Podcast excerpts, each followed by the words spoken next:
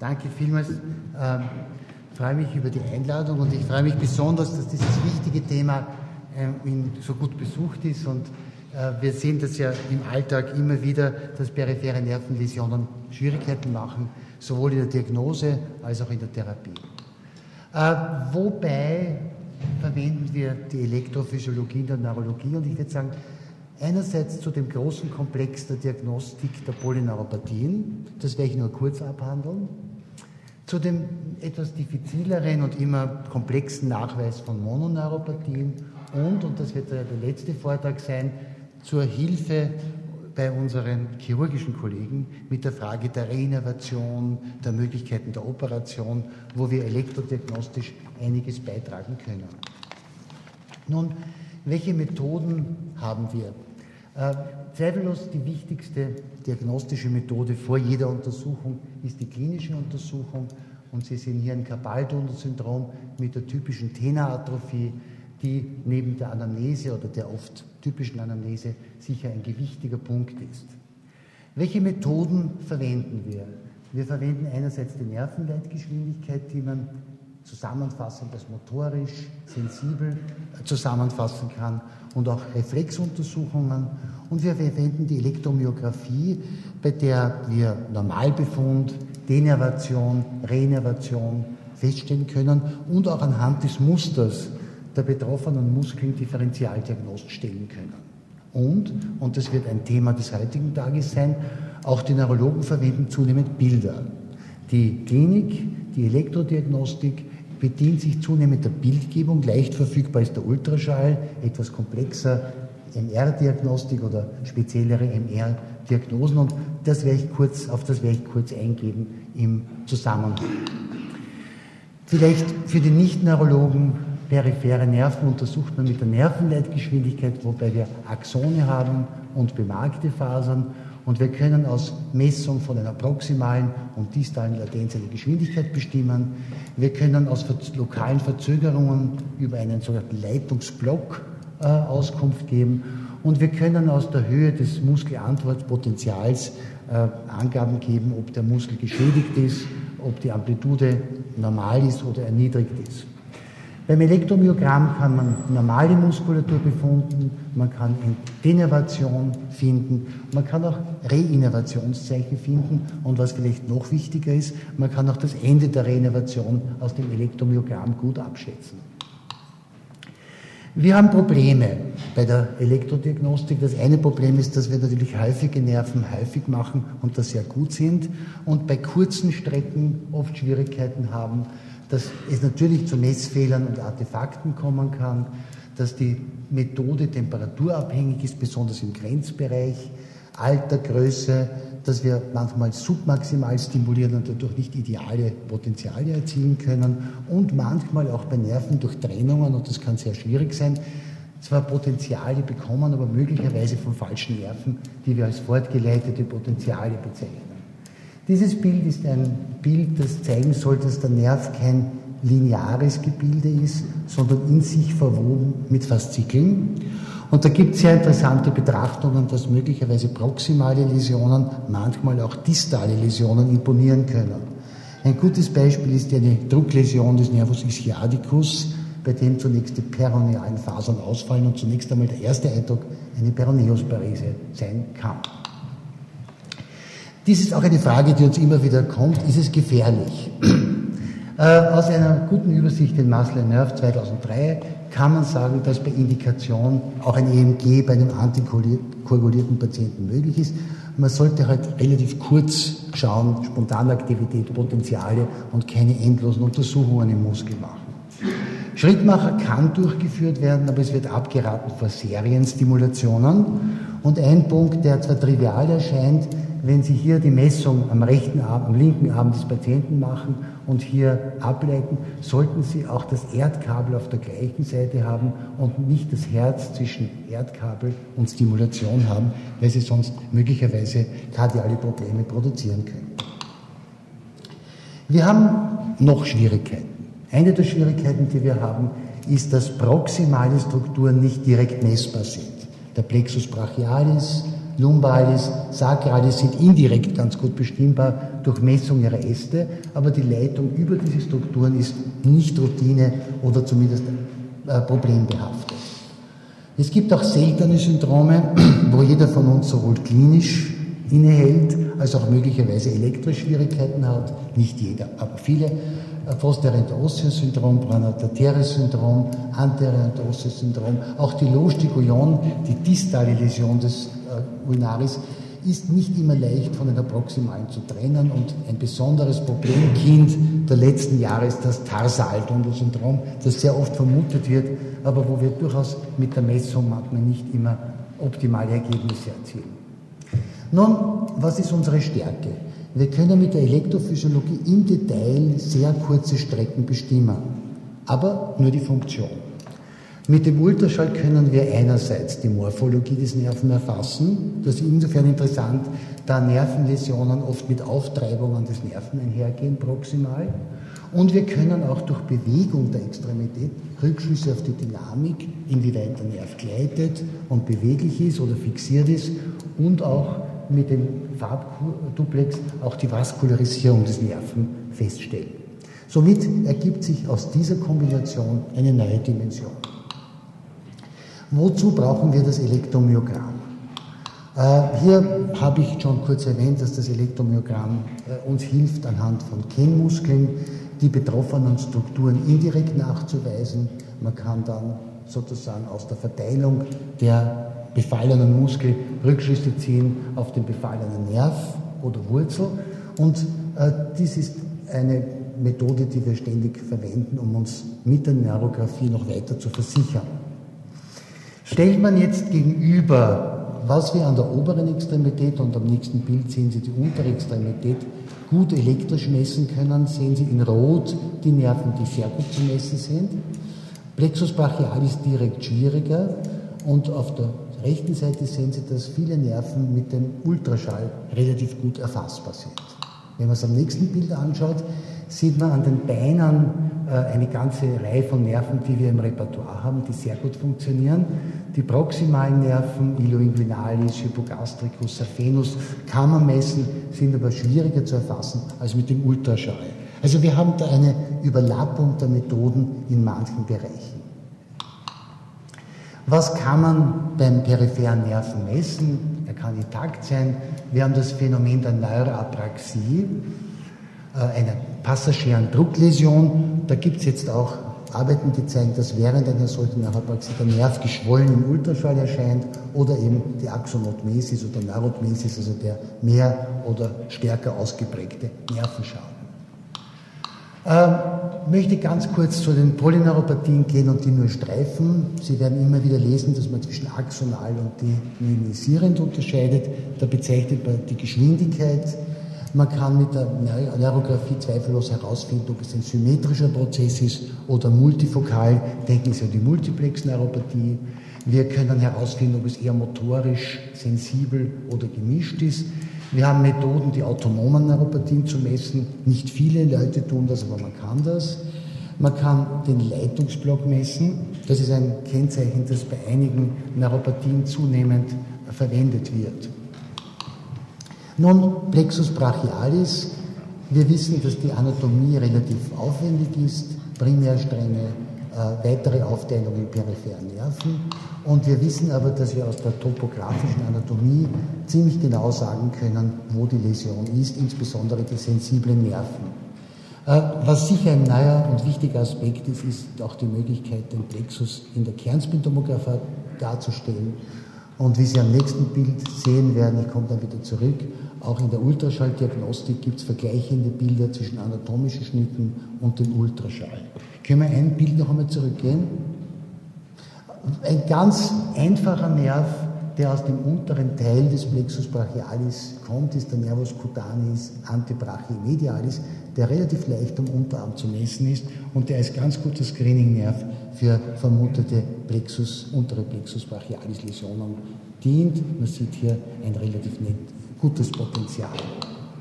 Nun, es gibt kaum einen Nervenabschnitt, über den es so viele Bücher gibt, über, wie das Carpal-Tunnel-Syndrom. Und je mehr man sich damit beschäftigt, desto mehr weiß man, wie kompliziert es sein kann. Standard sollte sein, motorische Nervenleitgeschwindigkeit, die Amplitude, sensibel zumindest zum zweiten Finger. Wenn pathologisch, könnte man auch ein EMG erwägen vom Athena-Muskel, der das allerdings nicht besonders angenehm ist. Nun, die Zeit bleibt nicht stehen und es gibt viele andere Dinge. Man kann äh, Hinging machen, das heißt, man geht einen Zentimeter vor und betrachtet das Potenzial. Man kann den sensiblen Ast vor dem Karpaltunnel und nach dem Karpaltunnel messen, 14 cm und 7 cm vor der Ableichung. Und was eigentlich in vielen Labors schon der Standard ist, bei fraglichen Karpaltunnelsyndromen vergleicht man das Ergebnis mit den benachbarten Nerven, Medianus und Ulnaris. Und wenn die normal sind, ist man zumindest fokussiert. Die Bildgebung hat gezeigt, dass vor der Endstelle des Karpaltunnels oft eine Auftreibung des Nerven ist, was auch als indirekter Hinweis genommen werden es gibt natürlich Schwierigkeiten, es gibt Anastomosen, Martin Gruber hier zum Beispiel. Und hier sehen Sie eine ganz interessante Arbeit, die wir durchgeführt haben. Man kann auch den Ramus palmaris messen, der die Handfläche zum Teil innerviert und der vor dem Karpaltunnel abgeht und eigentlich einen Normalbefund ergeben soll. Es klingt kompliziert, äh, es ist ein relativ niedriges Potenzial, aber es lässt sich gut bewerkstelligen. Ein ganz wichtiger Nerv, der uns im Labor immer wieder Schwierigkeiten macht, ist der Nervus ulnaris. Sie sehen hier die typische Stellung eines Nervus ulnaris und wir haben die, Läsion entweder im Sulcus oder beim Eintritt in die Arkade oder ganz distal. Statistisch ist es ungefähr 80 Prozent hier und 10 bis 15 Prozent hier, wenn man, die, wenn man der Literatur glauben darf. Aber es wird immer wieder darauf hingewiesen, dass auch proximale Läsionen manchmal in die Distale imponieren kann. Nun, was kann man tun?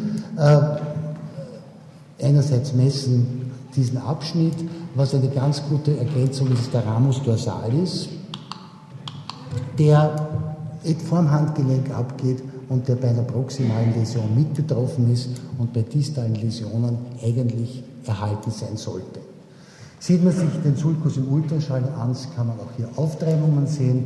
Auch in der Kernspintomographie kann man verdickte Nerven ganz gut erkennen.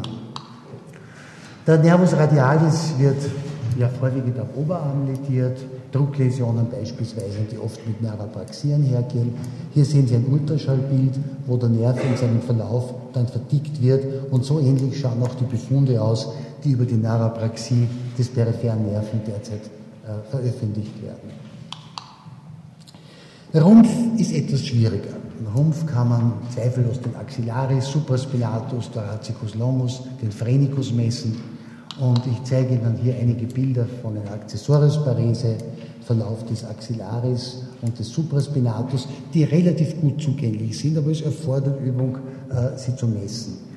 Meistens beschränkt man sich hier auf die Latenz, weil aufgrund der kurzen Strecke die Geschwindigkeit nicht bestimmt werden kann. Ähm, bei diesen Tieren ist es etwas schwieriger, da habe ich herausgefunden, dass die Lungendurchströmung sowohl vom Mund zum Schwanz als auch vom Schwanz zum Mund geht. Das sind Reptile.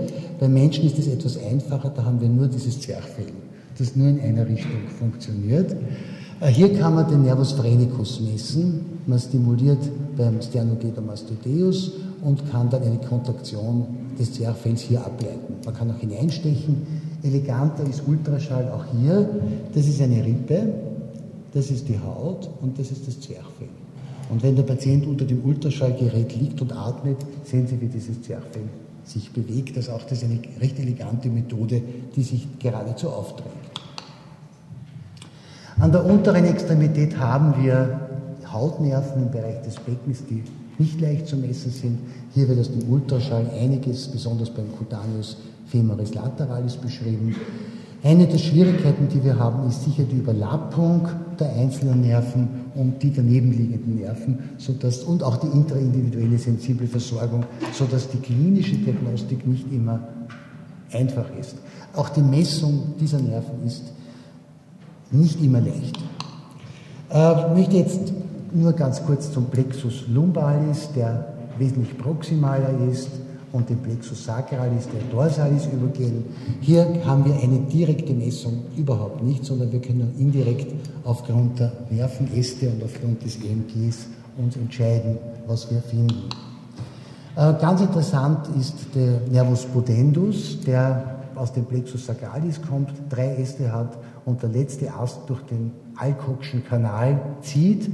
Hier ist er praktisch tastbar, wenn man durch das Rektum lateral den Knochen äh, berührt und es gibt spezielle Stimulatoren, wo man die Potendus-Latenz messen kann.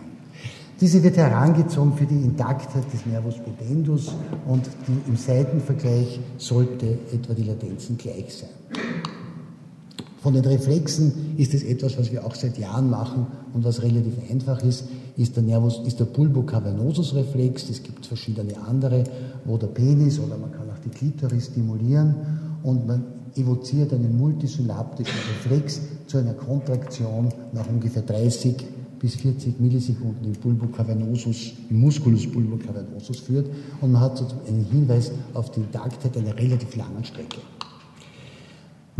Ich habe kurz schon erwähnt, dass der Plexus sacralis nicht direkt messbar ist. Das ist ein Bild von 170 Patienten mit sakralen Plexopathien. Dieser Kollege ist leider vor kurzer Zeit verstorben. Das war eine seiner letzten Arbeiten. Ich glaube, das war ein Lebenswerk. Und der zeigt anhand dieser Analyse, dass die, der Unterschied sein kann zwischen Ischiadicus, Nervenwurzeln und eben dem äh, Plexopathie. Und man müsste annehmen, dass bei der Plexopathie der Suralis eigentlich immer mit betroffen ist, ist er auch. Aber was wir eben ganz erstaunlich gefunden haben, auch bei Nervenwurzelläsionen ist einem Fünftel der, Nerv der, Plexus suralis, der Nervus suralis mit betroffen. Das ist insofern interessant, dass vermutlich die Spinalganglien im unteren Bereich der Wirbelsäule zum Teil im Kanal liegen und auch bei Wurzelläsionen mitgeschädigt werden. Das heißt, das Argument freie Sensibilität ist keine sichere Unterscheidung zwischen Plexus und Wurzel. Jetzt überspringe ich. Bildgebung, ich mache jetzt einen kurzen Sprung ins MR. Das war eine Patientin, die eine, ähm, eine chronische Ischialgie hatte. Es gab MRs von der LWS, aber nicht weit genug weg. Und letztlich war eine tumoröse Bildung im Plexus sacralis.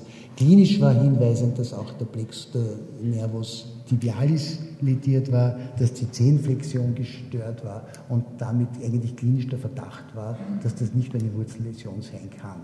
Auch hier ein Areal, wo man mit der Nervenmessung indirekt die betroffenen Strukturen messen kann.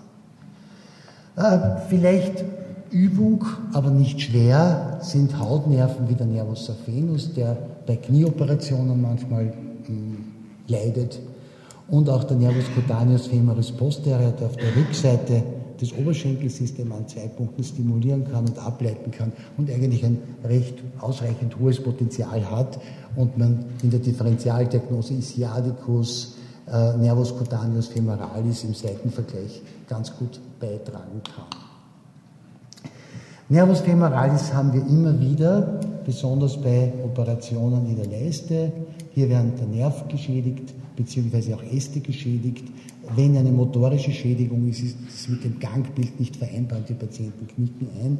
Hier kann man zweifellos nur auch nur die Endäste beurteilen. Der intraabdominelle Verlauf ist nur mit der Bildgebung zugänglich. Obturatorius ist Gott sei Dank selten verletzt, aber kann durchaus bei Frakturen, Chirurgie, Prostataoperationen gestört sein und geht außer, auch mit einer instabilen Hüfte einher. Elektromyografisch kann man den Musculus obturatorius untersuchen, aber auch in der Bildgebung würde man die Denervation sehen und damit einen guten Hinweis bekommen. Ein Nerv, der uns, ein Standardnerv unseres Labors ist sicher der Peroneus, auf den ich nur kurz eingehe, hauptsächlich die Läsion am Capitulum. Es gibt auch distale Läsionen des Profundus, wie er hier unter den Bändern durchtritt, mit Gefühlsstörungen und Atrophien am Fuß, wo der kleine Extensor digitorum brevis, wie Sie es hier sehen, auch drauf sind, ist. Auch hier kommt es zu einer äh, Ultraschalldarstellung des Nerven im Bereich des Kapitulums. Und abschließend noch ein paar Worte zum Tarsaltunnelsyndrom. Äh, hier werden wir oft gefragt, gibt es hier eine Kompression des Nerven im Tarsaltunnel? Wenn ja, ist es nur der Ramus plantaris medialis oder lateral? Ultraschall ist auch hier hilfreich. Wir können den Nerv stimulieren zu den beiden Endästen, wobei das nicht unproblematisch ist, da die Fußäste oft durch Schuhwerk oder chronische Beanspruchung nicht ganz in Ordnung sind. Und das wäre auch, glaube ich, ein Punkt für die Zukunft, wo wir den Fuß, den wir als Neurologen eigentlich ziemlich außer dem Psoralis vernachlässigt haben, überlegen müssen, dass wir eben den Endast des äh, Peroneus, es gibt auch eine Methode zum Calcaneus messen kann und auch sensibel die Endäste des Nervus tibialis darstellen kann. Das erfordert Zeit und Geduld und ist für nicht ein Standard, den man rasch durchführt. Vielleicht abschließend noch ein Bild, das ist ein Bild einer Polyneuropathie, einer chronischen Polyneuropathie aus einer Familie. Sie sehen hier eine Familie, die keine Beschwerden hat und normale Muskulatur, auf der anderen Seite die fettdurchsetzte Muskulatur. Und wenn Sie sich das in den Fußmuskeln anschauen, die wir auch nie beachten, normal innervierte Fußmuskulatur, fettig durchsetzte Fußmuskulatur. Also auch ein Hinweis bei Läsionen dort nachzuschauen. Ich habe einen Patienten gehabt mit einer Läsion des Plantaris lateralis, wo hier Fett war und medial die Muskulatur intakt ist, hat auch indirekt geholfen, das zu bestätigen. Zusammenfassend, das Wichtigste ist sicher die Klinik, über die wir jetzt noch hören werden. Die Elektrophysiologie ist ein wichtiger, zentraler Punkt, aber ich glaube, vom zunehmenden Aspekt ist die Bildgebung. Danke vielmals.